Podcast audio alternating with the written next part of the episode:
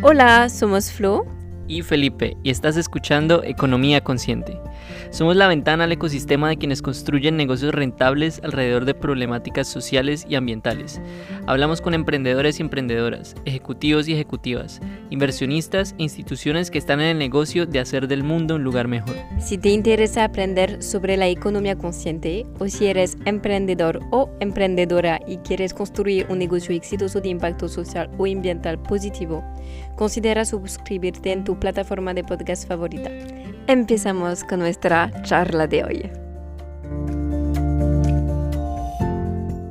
Hola, ¿qué tal? Este es un nuevo episodio de Economía Consciente y el día de hoy tenemos como invitado a Daniel Trurán. Eh, nuevo año, nuevo invitado. Queremos eh, empezar este año con toda, con toda la motivación, toda la potencia y bueno, hemos traído un, invitado muy, muy, muy eh, interesante.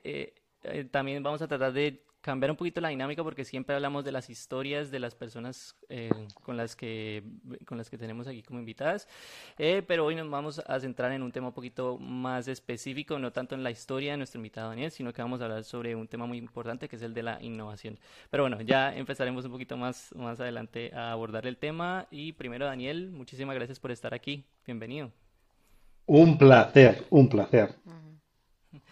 Vale, entonces hablamos que vamos a abordar un poquito el tema de la innovación, pero antes queremos abordar primero en qué se trata, eh, en qué, qué tal está el contexto empresarial actual en España, en qué, cuáles son los paradigmas que rigen el contexto empresarial en España el día de hoy. Eh, lo interesante es que antes se hablaba del contexto de Valencia, de Madrid, de España. Bueno, realmente ese contexto es global, ¿no? El, el COVID nos ha enseñado que no hay barreras, hay cosas que pueden ocurrir por doquier. Justo donde nos conocimos fue en el uh, Valencia Startup Digital Summit y había dos personas en el panel que decían, ay, a mí, dos startups de Valencia.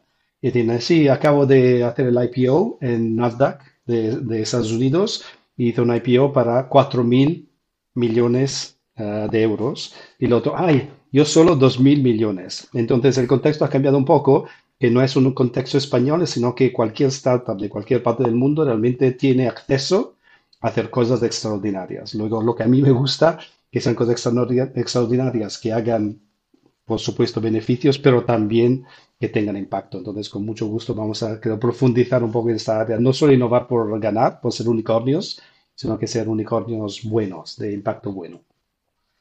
Correcto, y ese es justamente el mensaje que queremos aquí amplificar en, este podcast. Estamos muy contentos de que estés por acá.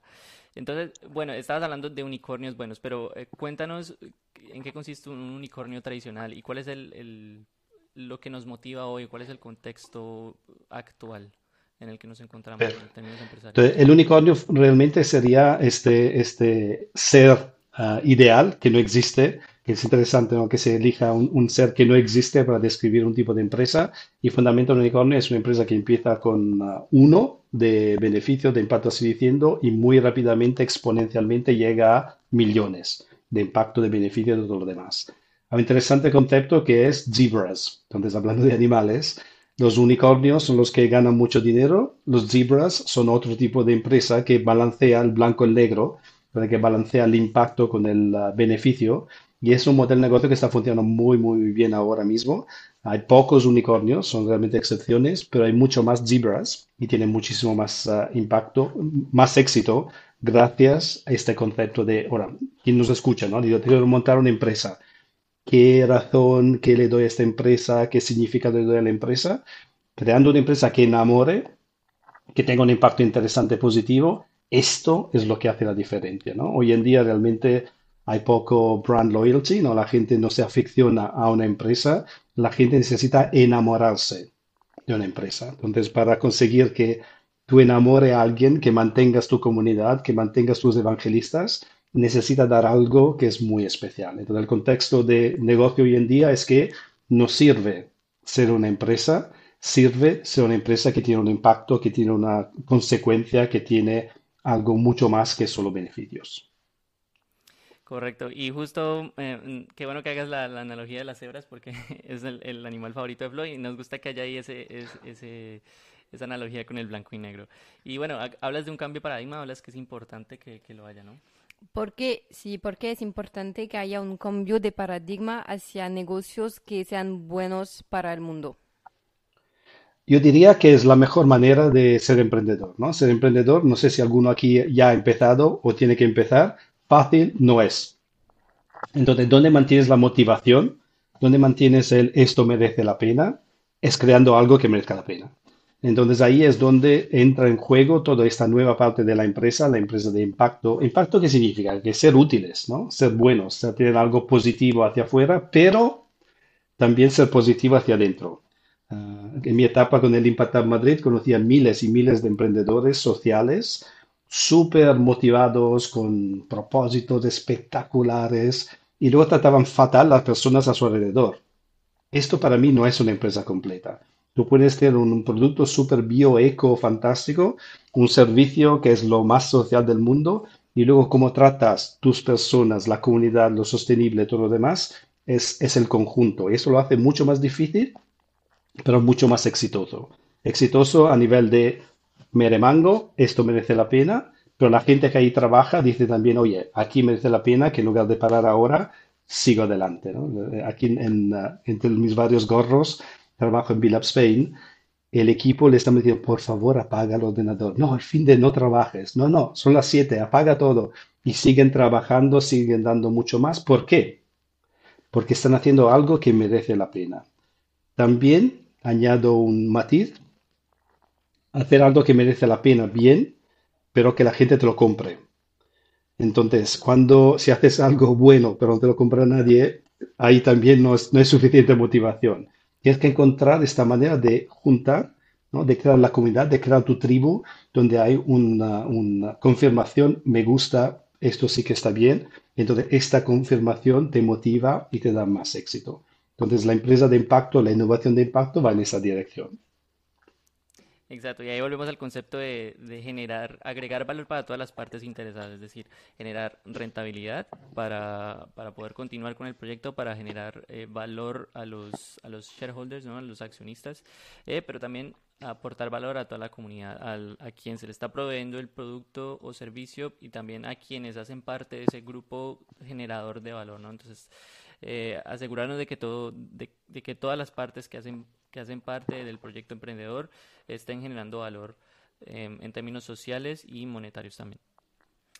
Correcto. ¿Cómo están, cómo están reaccionando los consumidores y empresas a esta mm, tendencia de cambio hacia un paradigma de empresa social? Ahí es donde yo he visto tropecientos estadísticas yo pagaría más para un producto más sostenible, yo haría 300 cosas más por... Para mí, el consumidor no es muy coherente. Para mí, el consumidor hoy en día ah, dice cosas buenas, pide que las empresas hacen cosas buenas, pero el mismo consumidor realmente se queda un poco corto. Me impactó mucho hace unos meses. Hablaba con Ana Badía de Veritas, de Supermercado Veritas, una Bicor espectacular. Son supermercados muy ecológicos que hacen muchas actividades sociales. Entonces, claro, sus clientes también es gente más sensible, ¿no? Más, más uh, pronta a esto. Fenomenal. Ella pone el mismo producto a la izquierda al granel, mucho más sostenible, así diciendo, a derecha con el, el envase del el brick total. Mira por dónde los consumidores tan sostenibles ecológicos, nadie compra el granel y todos van al brick. Entonces, y esta es una empresa muy sostenible, ¿eh? Y entonces, para mí es no esperar que el consumidor responsable te compre todo, sino que enganchar, ¿no? Por eso que yo hablo siempre de activismo. La empresa lo que tiene que hacer es activar este deseo del consumidor de ser un protagonista de algo bueno y positivo. Ah, y ahí es el genio, ¿no? La chispa de cómo hago, cómo enamoro yo, cómo creo esta necesidad del consumidor de decir, no, yo voy al granel, ¿por qué? Y este ejemplo muy sencillo empuja todo un modelo de negocio que en algunos casos funciona y en otros casos se queda con greenwashing, así diciendo de, ah, sí, somos muy sostenibles. Donde para mí la emocional, el rol hoy en día de la empresa es vender, porque si no vendes no, no, no existes, pero también activar. Para mí esas dos cosas, vender y activar, son lo que dan protagonismo, ¿no? Una Patagonia, una Era Foods, luego a lo mejor hablamos sobre estos casos, son todos ejemplos de empresas que realmente han sabido despertar un deseo que como ser humano tengo, pero a la hora de comprar, de, de qué compro, eh, no soy tan bueno como consumidor. Entonces, tengo más fe en las empresas que en el consumidor. Sí, es importante, eh, bueno, interesante que, que, traigas este tema porque eh, es, es, difícil encontrar em, que haya eh, esa integración ¿no? de valor social con, con interés o encaje de producto y mercado porque desde la parte, desde el punto de vista del consumidor, el consumidor en general quiere las mismas, quiere siempre eh, la mejor solución al problema que tenga, ¿no? Y a veces traer propuestas sociales o ambientales, digamos que si eso está dentro de la propuesta de valor, em, a veces no satisface completamente el problema que tiene el consumidor. Entonces, llegar ahí a ese balance, ¿no? Es, es bastante complicado. Entonces, eso nos lleva a la pregunta, necesitamos innovación en el espacio del, del emprendimiento social o de los negocios de triple impacto? Eh, me temo que sí, en el sentido que todo cambia a una velocidad vertiginosa, ¿no? Lo que dicen, la única cosa que no, que no para es el cambio. Entonces sí que tenemos que adaptarnos y seguir innovando y creando algo nuevo, que es un reto por un, por un lado, pero es un, algo estupendo por el otro, ¿no? Porque ya no, el viejo modelo de empresa ya no funciona, se derrumban todas, entonces es reinventar la empresa. Y eso te da energía. Es complicado, ¿eh? pero si eres un buen emprendedor o si tienes ideas, te da energía de crear algo que no existe. Te da energía para ah, hacer cosas nuevas e interesantes. Innovación no es siempre cosas nuevas. ¿eh? Innovar es volver a la receta de la abuela. Eso también es innovar. Entonces, no, no pensamos en innovar nuevo, nuevo, nuevo. Innovar es algo que adapta tu manera de ser para ser más presente con las necesidades de hoy y de mañana, para empujar necesidades nuevas, donde innovación es no solo tecnología o poner artificial intelligence a cualquier cosa que hagas en tu empresa, sino es también entender que hay que innovar, ¿no? Que, que, ahora es la moda, ¿no? Tú pones artificial intelligence, ¡pum!, te financian todos. Uh, creo que es EdTech, ah, Biotech, Biotech, AI, así, ¡pum!, te dice solo pones Biotech, mil, uh, un millón de euros, aquí está, sin problema. Eso también, perdona, pero eso es importante, ¿eh? Eso es una cosa que no ocurría antes. Entonces, antes, ¿cómo te financiabas? Sois emprendedores, ¿no? O queréis remontar la empresa. ¿Dónde vais a coger el dinero? Hace tan solo, diría yo, 7, 8 años, tu fuente de financiación era en el FFF, Friends, Family and Fools, ¿no? Los amigos, la familia y los idiotas que le seguían, los locos, y el banco, ¿no? El banco era lo que te daba la financiación para empezar. Ahora ya nos has adaptado a esto. Tú puedes encontrar una, de hecho me sorprendió muchísimo, ah, hace poco leí, ah, la nación en el mundo que con más crecimiento de inversión a startups, eso no me esperaba, es India. Entonces tú como empresa de eh, Alicante, Valencia, Bilbao, donde sea, tu financiación puede llegar de la India, porque tienes un buen proyecto, es interesante, engancha, tiene todos los, los matices, ¿no?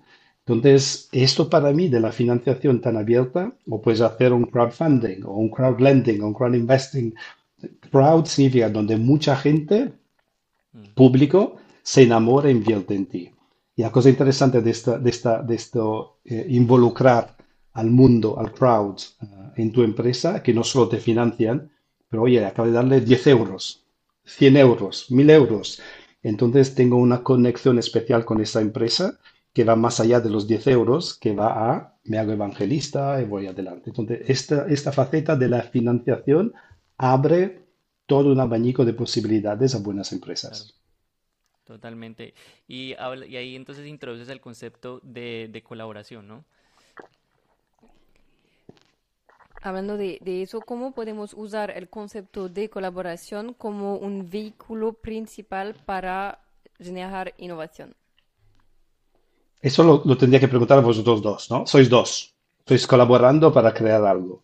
Es que mucho mejor que si solo fuera uno o Flo o Felipe haciéndolo, ¿no? Así de fácil. Que a veces nos complicamos con diagramas, estrategias, cosas así. El eje de la colaboración es hacer las cosas con otras personas que encajen contigo, con las que te gusta crear, donde todo se hace más fácil. Y también todo se hace más complicado, ¿no? Que yo digo siempre, la cosa positiva de la colaboración es que colaboras con muchas personas, pero cuánto nos encantaría que en lugar de personas tuviéramos ordenadores. Porque le digo al ordenador, haz esto y lo hace. Le digo a Flo, haz esto, ella hace algo un poco distinto. Dice, no, no, te he dicho esto. No. Entonces, el arte del colaborar no es solo que una serie de ordenadores o de máquinas de robots colaboren contigo. Esta arte es seres humanos mucho más complejos para unir, para colaborar con ellos, pero que te pueden dar tropecientos millones de ideas más que un ordenador o un robot. Un robot hace una cosa y la hace lo que te he dicho yo sí. El ser humano, si sabes utilizar ese espíritu colaborativo, te puede dar realmente una infinidad de opciones y oportunidades nuevas. Yo creo que ahí es donde muchas empresas, muchos emprendedores se quedan con el sueño, el idealismo, el propósito, la innovación y se olvidan de lo más importante. ¿Cómo creo una empresa colaborativa? ¿Cómo creo relaciones virtuosas? ¿Cómo creo conversaciones que gusten? ¿no? Todo esto es fundamental. Y eso de la colaboración además me encanta, así que eh, es algo que es muy parte del, del éxito que queremos. Sí, por eso también nosotros de, Economía Consciente, eh, personalmente nos gustan mucho los, los modelos colaborativos, pero nos, también nos parece un, vehículo muy potente para llegar a innovación en, en todo este tipo de, de, modelos de impacto, de envolver a la gente y de aprovechar, apalancarnos en este concepto de comunidad para llegar a, a resultados increíbles. Y creo que, que, ahí está el poder de la colaboración. Eh, es altamente escalable y podemos llegar a, generar un impacto que solos eh, simplemente sería imposible, ¿no? Eh, así que no, me parece muy, muy interesante. Sí. Exactamente, y para mí eso es, está súper bien, pero es más complicado, ¿no? Entonces, claro. yo diría, el eje es preguntarnos, ¿no? ¿Quién nos escucha? A ti, ¿con quién te gusta trabajar? ¿Vale? Entonces, en lugar de muchas teorías complicadas probablemente te gusta trabajar con alguien que tenga tus valores, ¿no? Que comparta valores, que comparta tu propósito en general. Te gustaría trabajar con gente que te escucha, que no solo te dice lo que hay que hacer, sino que escucha tus ideas. Personas que te entienden, que entienden un poco más de quién eres, de qué buscas, dónde te sientes realmente involucrado. Personas que te valoran, ¿no? Y que te emocionan. Entonces, para mí esto es ser un colaborador, ponerte por un momento al otro lado yo quiero, uh, tú um, enamórame, ¿qué necesito? Y luego dices, ah, vale, entonces yo entiendo que para ser un super colaborador tengo que tener valores, propósito, escuchar, interactuar, valorar, emocionar. Estos son los elementos que realmente hacen uh, un gran super colaborador. Y nunca más que hoy es fundamental tener ese espíritu sistémico, ¿no? Entonces no estás solo mirando una cosa y está poder de la super colaboración. Y repito, simplificar, ¿eh? poder de la super colaboración suena una cosa super No, es la capacidad de conectar con seres humanos para sacar lo mejor de la relación. Así de fácil y así de complicado. Exactamente. ¿Tienes ejemplos de innovación sociales que siguen el concepto de, de colaboración? Sí, de, de, muchos. Por ejemplo, entre las B Corps, uh, la, la, cosa interesante es que para ser una B Corp, bueno, tienes que hacer tu evaluación, tu auditing para que tenga la puntuación y que efectivamente una buena empresa, pero tienes que firmar una carta de interdependencia. Entonces, es una carta, no es muy larga, que dices, es el espíritu que nos une, interdependencia, en el sentido que, que lo que yo hago tiene consecuencias sobre ti y lo que tú haces tiene una consecuencia sobre mí y esta awareness, esta concienciación de esta interacción crea un espíritu colaborativo. Y luego cuando hacemos eventos, reuniones entre B Corps, realmente es impresionante cómo nos entendemos. No sabes, no entiendes quién pertenece a la multinacional o quién pertenece a una startup de una persona. Hay, una, hay un idioma y varios dialectos. Entonces, el idioma es el mismo, nos entendemos, porque este propósito que nos une, este espíritu colaborativo, así diciendo, pero cada uno tiene su dialecto por sector, por dimensiones, así diciendo, y ahí se crea una comunidad realmente, realmente muy, muy virtuosa bajo este punto de vista. Sí, y bueno, uno de los ejemplos que nos gusta mucho y que no mencionaste es el, el del Impact Hub en Madrid, ¿no? Eh, que trae aquí, tiene el centro de su filosofía es este concepto de eh, economía colaborativa. Entonces, bueno, Daniel es el fundador del Impact Hub en Madrid. Entonces... Co-fundador, eso es lo fundamental. Ocho. Perdón, corrección, cofundador. Así que eh, cuéntanos tu, bueno, un poquito sobre, de contexto sobre Impact Hub y cuál ha sido tu experiencia eh, de, utilizando el modelo colaborativo, ¿no? En, en el Yo, caso yo tuyo. ahí tengo tres, tres learnings, ¿no? Serendipity, eh, colaboración y cómo ser un emprendedor cuando no eres emprendedor. Entonces, serendipity es, no es que ocho nos juntamos y decimos ahora creamos el Impact Hub Madrid. Había dos, luego tres, luego se fue uno, luego el otro. Por serendipity nos juntamos ocho personas totalmente complementarias y esto es algo muy único y muy especial. Y además nos juntamos en un periodo, 2007 la idea, 2010 abrimos las puertas, crisis financiera, lío impresionante, la gente decía, un coworking. En España nunca va a funcionar el coworking. En España le gusta su oficina, su espacio. Pero si hubiéramos escuchado a ellos, ahora cada uno tiene, ¿no? Eh, casa, tengo una habitación libre, coworking, todo es coworking, todo lo total. Pero por entonces era en medio de una crisis financiera, nadie cree en lo que estás haciendo, estáis locos, pero ocho locos y nos ayudamos. Segunda parte es, yo no soy emprendedor, entonces soy, tengo muchas ideas, pero el riesgo financiero, todo esto no es lo mío.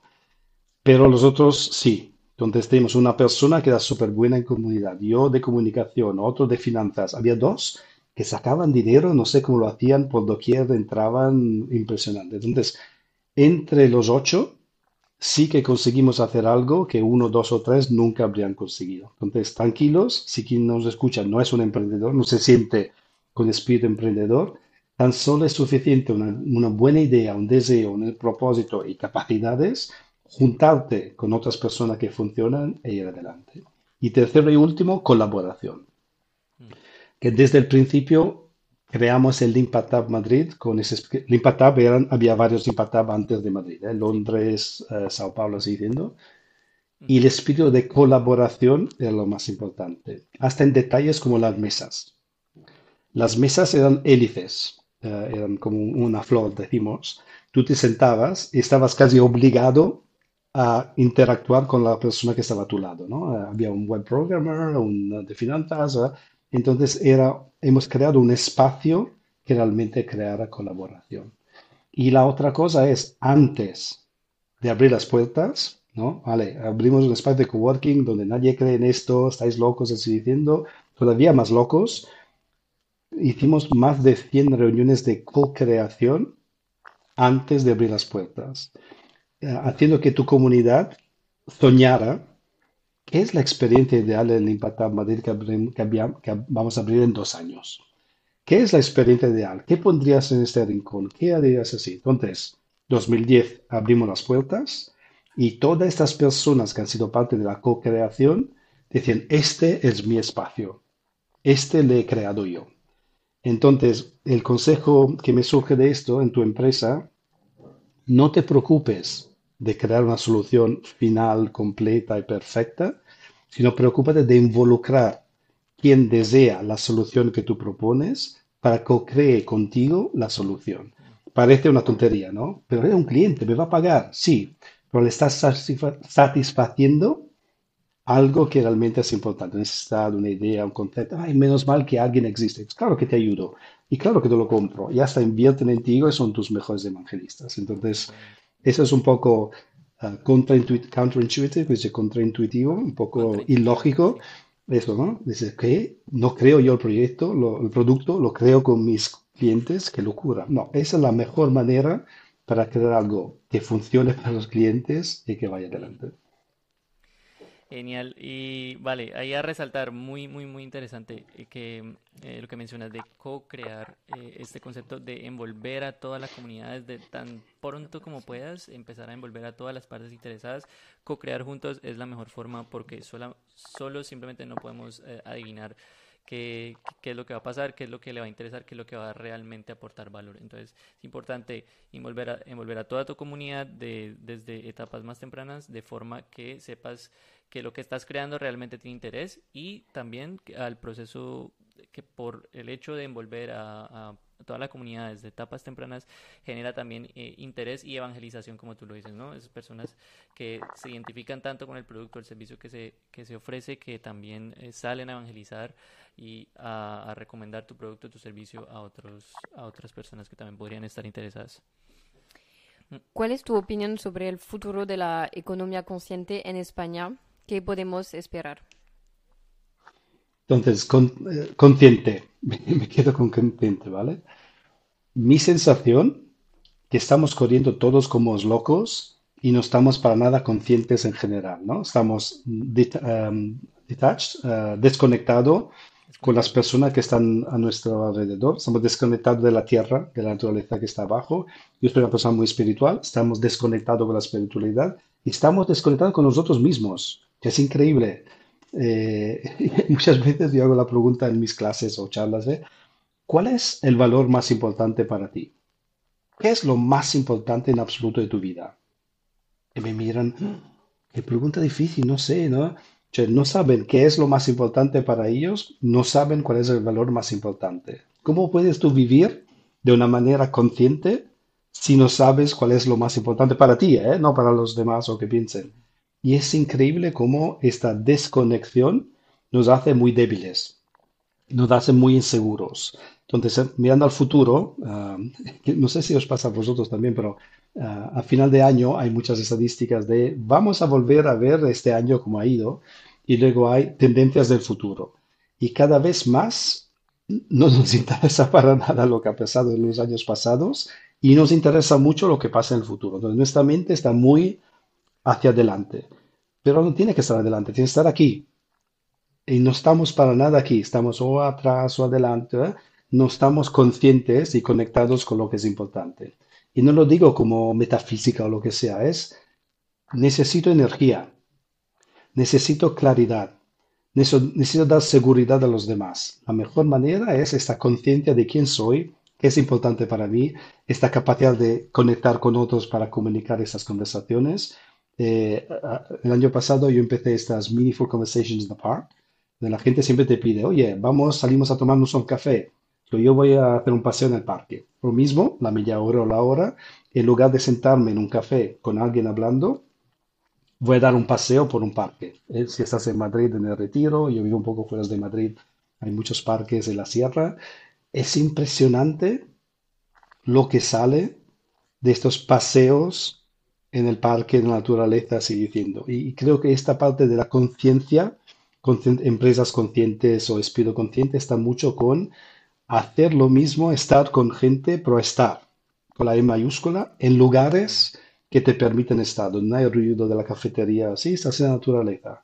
Salen unas conversaciones impresionantes, unas ideas, sobre todo si no tienes agenda, todavía mejor, unas conversaciones súper, ah, eso que inspiran y realmente te permiten conectar con las personas con las que estás andando. Eh, y eso es algo que realmente veo muy interesante. Entonces, tren del futuro para la empresa consciente, necesaria, eh, y eso es realmente la dirección donde queremos ir.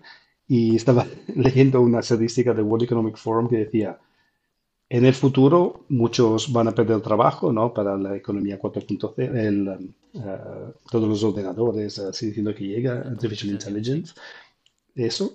Entonces, ¿cuáles son los trabajos que nunca se van a perder? Los primeros dos, los trabajos que en el futuro van a tener más éxito y nunca se van a perder, psicólogos y eh, personas que ayudan con salud mental.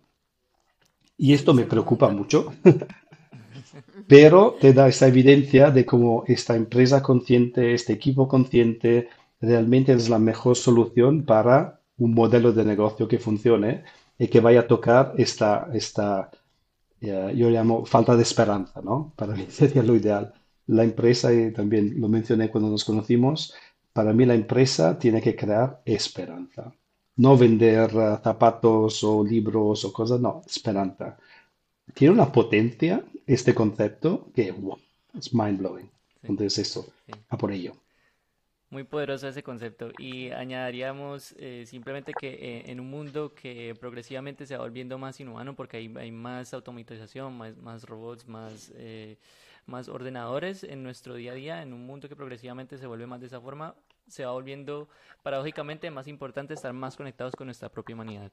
Eh, y es un, es un em, concepto muy poderoso que- con el que podemos ir cerrando esta conversación. ¿Qué recomiendas a las personas que nos están escuchando y que estén buscando crear el próximo unicornio bueno, como decías al principio de esta conversación?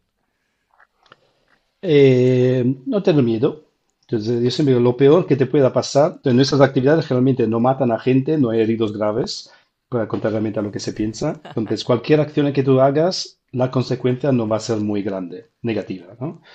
Y siempre digo, lo peor que te pase, vas a perderlo todo, ¿no? No sé qué es, lo que vas a perder. Eso es lo peor, lo peor, lo peor que pase.